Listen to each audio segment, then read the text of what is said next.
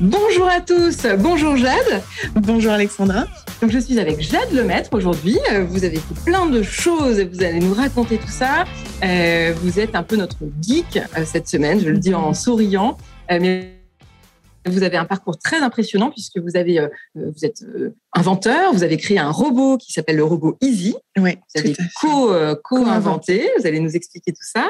mais au au gré de vos nombreuses activités. Vous avez également été euh, entrepreneuse. Vous allez prendre la direction, vous venez de prendre la direction d'un cluster qui s'appelle Proxinov. Proxinov, donc sur la robotique. Tout à fait, bien sûr. Et donc vous êtes spécialisée sur toutes les questions robotique, intelligence artificielle. Mhm. Vous êtes aussi experte auprès de la Commission européenne. Tout à fait, sur des aspects de robotique et d'intelligence artificielle en relation avec les humains, donc les aspects euh, éthiques, légaux et sociétaux.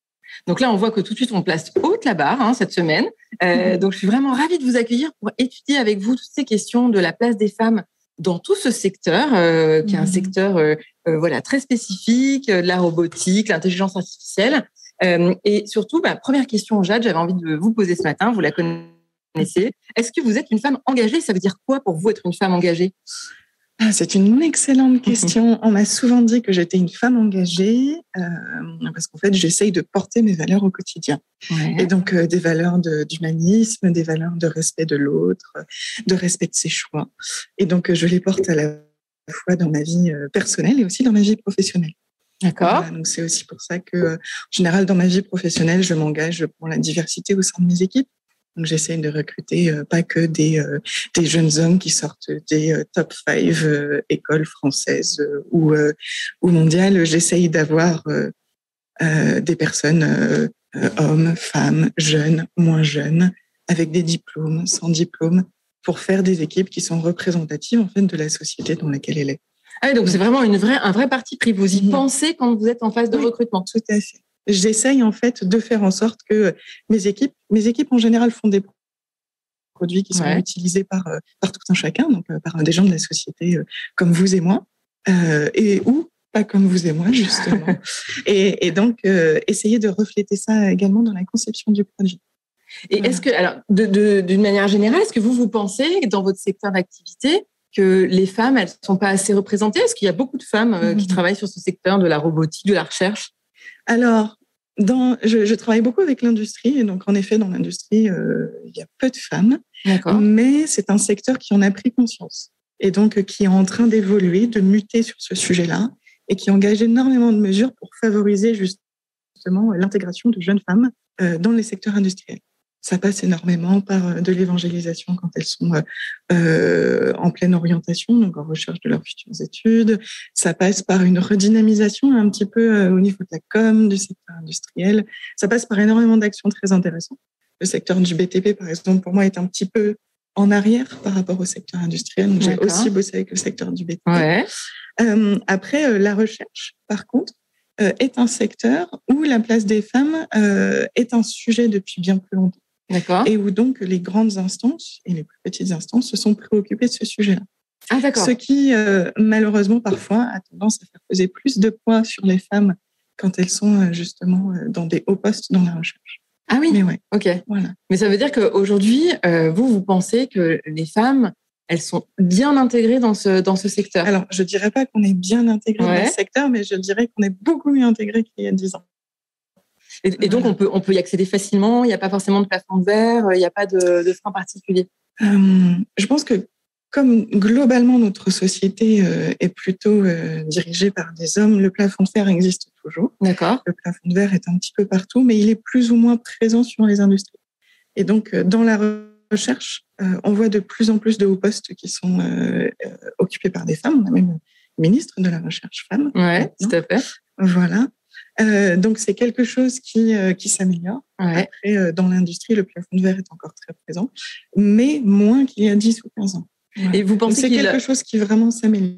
Qui s'améliore. Est-ce que vous pensez qu'il leur manque quelque chose aux femmes pour réussir dans l'espace public, dans le débat public? De la place. D'accord. Faites-nous de la place. pour moi, c'est ça, en fait. C'est juste les, les, personnes qui sont actuellement dans des très grands postes, qui monopolisent le débat public, le monopolisent depuis plusieurs années, voire même plusieurs dizaines d'années pour les plus, euh, euh, les plus visibles. Donc, euh, à un moment donné, il faut aussi faire ce roulement des générations et puis laisser sa place aux plus jeunes. Ouais. Après, euh, je pense que d'un point de vue féminin, moi, ce qui me manque euh, pour aller dans le débat public, ce serait plus du training. Ah oui, voilà. une question de confiance. Ouais, une question de confiance, une question de pouvoir être mentoré, une question de savoir aussi qu'on peut y aller. En fait. Ouais.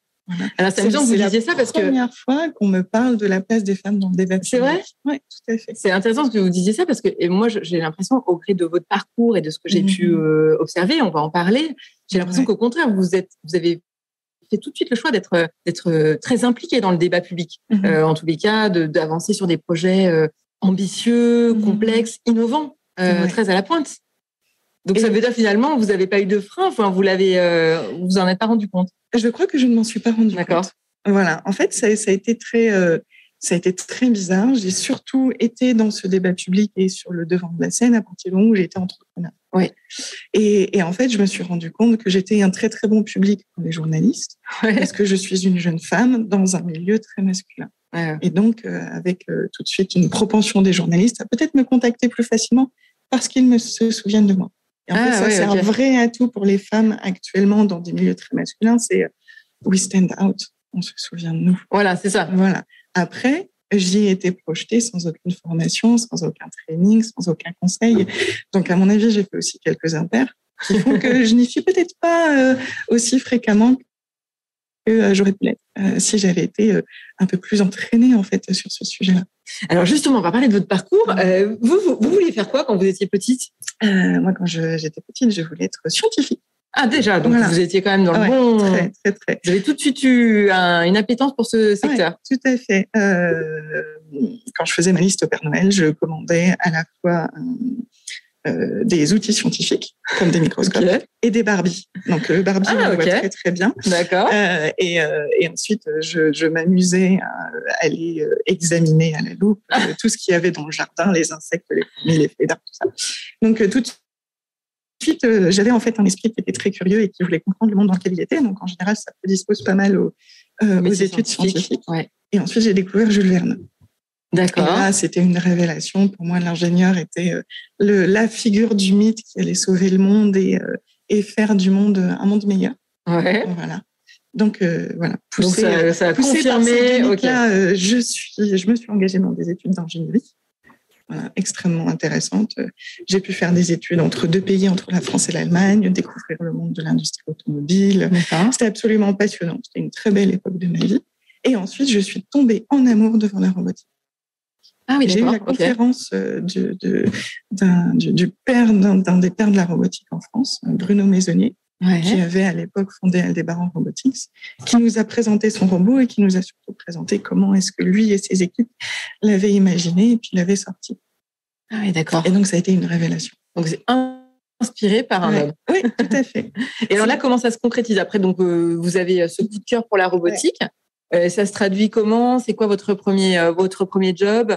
Eh bien, mon premier job, ça a été d'aller dans la recherche. D'accord. Voilà, toujours poussé par euh, mon esprit euh, très curieux et très scientifique et euh, par beaucoup de mythes autour de la recherche. Je me suis dit, tiens, je vais aller faire une thèse.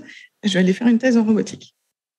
Durant ces années de recherche, j'ai acquis deux certitudes qui étaient une, la robotique était vraiment le lieu où je pouvais moi exprimer ma passion, ma créativité, mon amour de la science, mon amour de la résolution de problèmes. Et deux, le monde de la recherche n'était pas fait pour moi. ah mince, oui. Ah mince. Donc euh, après, après des années à rêver d'une carrière scientifique, je suis arrivée dans la dure réalité de la recherche et surtout j'ai vu que je voulais aller beaucoup plus vite que ce que la recherche m'autorisait à faire. Moi, j'avais envie de, de, de, créer des choses pour qu'elles soient utilisables quasiment immédiatement euh, par, le commun des mortels. Et, euh, et, donc pour ça, il fallait passer par la création d'entreprises. Ça veut dire que vous n'avez pas ressenti de frein particulier lié au fait d'être une femme, mais plus au, fait que l'environnement ne vous convenait pas, oui, pas votre personnalité. tout à fait. Je pense que le, le frein le plus fort que j'ai ressenti en arrivant dans le monde de la recherche ou dans le monde universitaire, c'est que je venais d'une école d'ingénieur. Et l'école d'ingénieur ne prépare absolument pas euh, à une carrière universitaire. Je ne savais pas lire un, un papier scientifique. Je, je n'avais pas les méthodologies qui me permettaient d'être à l'aise aussi.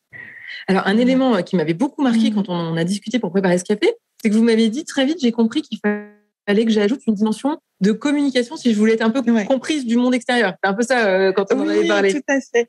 Euh, alors du coup, c'est un petit peu plus complexe. C'était le côté, euh, je, je, je, voyais, je lisais beaucoup de, de comment dire, de success stories d'entreprises dont les fondateurs avaient réussi du coup à, à, à mettre leurs produits sur le marché, à être connus, à lever des fonds, etc. Et donc, je remarquais toujours que parmi les fondateurs, déjà en général, il y avait une équipe. Oui. Voilà. Quand on va ensemble, on va plus loin. Euh, et surtout, une équipe avec des profils très diversifiés.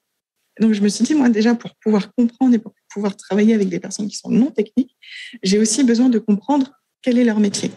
Donc, je me suis tournée vers des métiers de la communication scientifique qui m'ont permis d'aller ensuite vers de la communication web, vers de l'événementiel, euh, vers euh, du marketing, euh, vers du commercial également.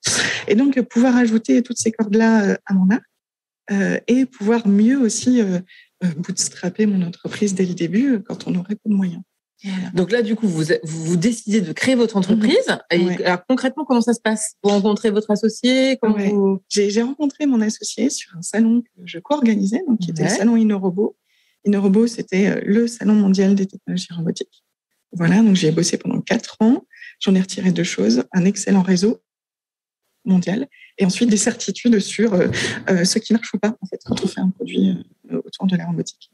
Donc j'ai rencontré mon associé, on était tous les deux jeunes avec plein de rêves dans les yeux, à peu près la même vision de ce qu'on voulait faire. C'était le bon moment pour tous les deux, on a décidé de s'associer. Du coup, on a embarqué d'autres personnes aussi dans cette association-là. Et on a très rapidement pu prototyper notre robot en trois mois, euh, notre premier robot est sorti. Et parce que vous l'aviez déjà en tête, ce robot? D'accord. On avait déjà en tête. On avait, lui avait une précédente entreprise d'événementiel euh, autour des technologies de la robotique. Et donc, ses clients lui demandaient en général la même chose. Un robot qui puisse être à demeure, qui donne des informations euh, et qui puisse guider les gens d'un point A à un point B. Donc, c'était beaucoup de clients du retail donc les grands centres commerciaux. On visait aussi donc les gares, les aéroports, tous ces tous ces endroits où on a un grand flux de personnes qui ont besoin d'être guidées, être orientées. Voilà. Donc en trois mois, on a sorti notre premier prototype. On s'est envolé à Las Vegas au CES. C'était vraiment c'était le rêve total. Euh, et on a fait toute notre traction commerciale avec le CES de Las Vegas. Voilà. Et globalement, ensuite, l'entreprise a poursuivi son petit bout de chemin pendant trois ans et demi. On est monté jusqu'à une petite trentaine de personnes. On a fait une levée de fonds. Enfin bref, parcours classique. Tout le parcours de l'entrepreneuriat. tout à euh, fait. Ah et du coup, tout le parcours où aussi, euh, de mon côté, moi, j'ai euh, appris ce que c'était que la gestion d'entreprise. Oui, je sais que j'allais vous demander. Vous en tirez quoi comme, comme enseignement? Eh bien, je suis arrivée dans l'entrepreneuriat, je ne savais pas calculer une TVA. Ouais. Voilà. Et puis, donc, maintenant, je lis des bilans financiers, je sais gérer une entreprise. Oui, c'est un côté très concret, en fait, hein, c'est ça. Tout à fait. Vraiment. Et, euh, et, et, donc cet apprentissage-là, en général, on dit euh, un an d'entrepreneuriat, c'est 10 ans de vie normale. J'ai l'impression que c'était 50 ans de vie normale. Est-ce que pareil, c'était une expérience euh, au sein de laquelle vous avez euh, euh, trouvé ou expérimenté des freins en tant que femme, ou est-ce que là, on est complètement sur un truc mixte et et voilà, chacun apporte ses compétences. Euh. J'ai quelques belles anecdotes. C'est vrai? Ouais. Donc, nous pas dans mon entreprise, parce qu'en fait, du coup, tout le monde était quand même assez sensibilisé. Et puis, euh, de toute façon, on était un peu comme une grande famille, je pense. Ouais. Euh, mais beaucoup sur des salons. Ah oui, d'accord. J'étais donc présentée, moi, j'étais la directrice technique de cette entreprise-là. Ouais. Et, euh, et, en général, donc les prospects qui venaient nous voir, qui étaient majoritairement, euh, je suis désolée, hein, des mecs blancs de 50 ans, euh, le, le, bon cliché, ouais. quand ils demandaient donc des informations techniques, ne se tournaient jamais vers moi. Ah oui. Même quand je me présentais bonjour, je suis la directrice technique, ils se tournaient vers mon collègue qui était peut-être commercial ou stagiaire dans la communication. Ouais et leur poser les questions. Donc j'avais beau répondre et, et, réorienter la discussion, ça ne passait pas. Ouais, il faut changer encore ouais, les mentalités tout à fait. Et euh, donc, c'était très drôle en général quand je, je contactais aussi dans le monde industriel pour pouvoir industrialiser notre robot. Et euh, dans ma signature, j'ai mon nom, mon prénom, ma photo, parce que j'ai vite appris à mettre ma photo pour éviter d'avoir des impairs. Et en général, 95% des gens me répondaient Bonjour, monsieur le maître. Ah oui. Tu n'as pas vu le prénom, la photo? Donc euh, voilà. Ah oui, encore Donc, du chemin à faire. Tout à fait. Donc, euh, du coup, en général, ma réponse, c'est euh, bonjour, Madame Stéphane Dupont. non, mais. Voilà. Et, et, donc, alors, après cette expérience de, de création d'entreprise, mmh. euh, là, aujourd'hui, vous prenez de nouvelles responsabilités puisque oui. vous êtes nommée euh, directrice d'un cluster sur ouais. la robotique. Euh, donc, un nouveau challenge qui s'ouvre. Mmh. Mais vous êtes aussi experte auprès de la Commission européenne. Oui. Alors, est-ce que vous nous expliquer comment on devient expert comme ça au niveau de la, Commission européenne? Eh bien, on est coopté. D'accord, ok. Voilà. C'est, c'est par cooptation, c'est-à-dire que moi aussi, je coopte des experts. Donc je suis experte depuis 2017. D'accord. Je ne peux pas savoir qui m'a coopté, ce sont les règles du jeu. Ah oui, ok. Voilà, mais je remercie grandement cette personne. Alors on est forcément, fatalement, j'imagine, coopté pour ses compétences. Oui, tout à fait. Donc moi j'ai été cooptée parce que je suis un espèce de pont entre le monde académique et puis le monde de, l'entrepreneuriat. Et en fait la Commission européenne essaye euh, d'avoir des experts qui viennent à la fois de la société donc académique et de la société euh, classique pour pouvoir euh, évaluer des dossiers de recherche. En fait, mon, job, c'est d'évaluer des projets de recherche. Et euh, donc, avec d'autres collègues experts, bien sûr, j'évalue jamais toute seule, euh, parce que c'est important, du coup, d'avoir une pluralité de Bien sûr. Et donc, parmi euh, les experts qui sont missionnés pour l'évaluation, on évalue non seulement le côté scientifique de chaque projet, mais aussi comment est-ce qu'il a contribué à la société civile quel sera son impact en termes d'emploi, quel sera son impact en termes économiques. Et donc, c'est important d'avoir des experts qui sont capables de juger un petit peu chaque ah oui, oui d'où l'importance et l'intérêt de votre parcours. Tout à fait. Et donc, j'évalue aussi énormément d'actions autour de la communication et coordination euh, d'autres de, grands ensembles de projets. Euh, aujourd'hui, s'il si, euh, y a des, femmes sans doute qui nous regardent et qui se disent, ben, c'est vrai que moi j'aime bien les métiers scientifiques, mais je me demande finalement quel débouché on peut avoir. Euh, vous leur conseillez quoi de, J'imagine de franchir le cap, mais mhm. quel est le moteur? Oh, je pense que pour tous les métiers scientifiques, le moteur, c'est la curiosité et l'envie d'apprendre. Si vous avez ça, vous réussirez. Et est-ce que c'est est -ce c'est facile? Est-ce que ça va être facile pour elles d'y de, d'y faire leur trou, d'y faire leur place? Quel conseil vous leur donneriez? D'oser, d'imaginer que si elles ne prennent pas la place, ce sera, ce sera une personne médiocre. Et euh, ce sera un homme ah, carrément. qui prendra leur place. Donc, allez-y. Il ne faut pas hésiter. Oui, voilà, n'hésitons pas. Et en fait, euh, vous pensez que les femmes, elles hésitent trop? Elles se, elles se mettent des freins toutes seules? Euh, On le voit beaucoup dans le recrutement. C'est vrai Oui, tout à fait. Quand, quand vous voyez une annonce sur LinkedIn, en général, à la fin, ils mettent cinq ou six bullet points sur les compétences à avoir pour postuler. Oui. En fait, il a été montré que les femmes, elles, attendent d'avoir toutes les compétences listées pour postuler alors que euh, un homme très moyen euh, attendra d'avoir peut-être 60% euh, des compétences ah pour postuler. donc lui se dira c'est pas grave, les 40% restants, je vais pouvoir les acquérir dans la société, parce qu'en fait, c'est pas si grave. Oui, c'est ça. Alors que les filles se que nous, on se dit, voilà, si je correspond pas à la description du poste, je ne vais pas, la peine que j'y ne recherche pas mon profil. Voilà. Donc, il faut que les femmes osent plus. Il faut qu'elles. Tout à fait. Et, et, du coup, il faut aussi que les recruteurs en tiennent compte quand ils font leur description de poste. C'est ça. Typiquement, euh, voilà. Moi, je réduis énormément la liste pour être sûr d'avoir des candidatures de personnes qui, euh, qui, qui, qui, vont se sentir capables. Alors, c'est rigolo parce que quand on préparait cette émission, vous me disiez, euh, moi-même, j'ai du mal à me mettre en avant. J'ai plutôt une, une, éducation où j'ai reçu beaucoup d'humilité. Beaucoup d'humilité. Alors, peut-être trop. Oui, peut-être. C'est le, le curseur je, je, pense que je suis plus douée pour faire avancer les autres ouais. euh, que pour me mettre en avant. Après, heureusement, il y a des personnes comme toi qui le font, donc merci. ouais, c'est clair. Bah, Quand on voit ton parcours, c'est vrai que mm. c'est, je pense, une bonne façon, de, en tout cas, de, de mm. rôle modèle, de montrer qu'on peut réussir dans des secteurs euh, qui sont euh, ultra spécialisés, parce qu'on est quand même sur des, des métiers de niche, euh, on est sur de l'ultra, ultra innovation. Donc, c'est des métiers qui font briller, mais on ne sait pas forcément mm. comment y aller. Euh, est-ce que, pareil, il y a, un, parcours type Tu encouragerais les gens à faire plutôt ce, double cursus, en tout cas d'aller chercher des compétences aussi de communication et de marketing au-delà des compétences purement scientifiques? Je, pense que globalement, les doubles cursus sont ultra favorisés, tout comme les cursus de reconversion. Ah oui, Moi, j'ai énormément recruté de personnes euh, dans l'informatique après une reconversion. Et en fait, ce sont des profils qui sont en général très appréciés parce qu'il y a une maturité supplémentaire il y a une connaissance d'autres enjeux, il y a une manière peut-être plus simple de travailler en équipe. Et donc, les profils en reconversion, euh, je, les prends euh, direct. Et alors, ta prochaine étape, c'est quoi? C'est d'arriver à faire encore plus émerger la robotique en France? Euh, Oui, et surtout de faire émerger une belle robotique française et européenne avec des vraies valeurs. Parce que je pense que c'est extrêmement important. On a, en Europe, on se pose la question de l'impact sur les humains à chaque fois qu'on développe une technologie. Du coup, ça nous fait un vrai différenciateur par rapport à d'autres continents, par exemple. Ah oui. On le voit, euh, on le voit beaucoup. Euh, euh, beaucoup de choses sont mises en exergue avec les Jeux Olympiques. Ouais, ouais. Sur l'impact humain, l'impact sur l'environnement. Et je pense qu'en Europe, on se pose les bonnes questions. Et surtout, on a vraiment de très, très beaux champions. Il faut les aider, ces champions-là. Ouais. Voilà. Tout comme il faut aussi aider notre industrie à pouvoir être à nouveau plus compétitive en France grâce à toutes ces nouvelles technologies. Je pense que là, c'est, on a un vrai, un vrai pouvoir euh, et une vraie capacité euh, pour pouvoir le faire.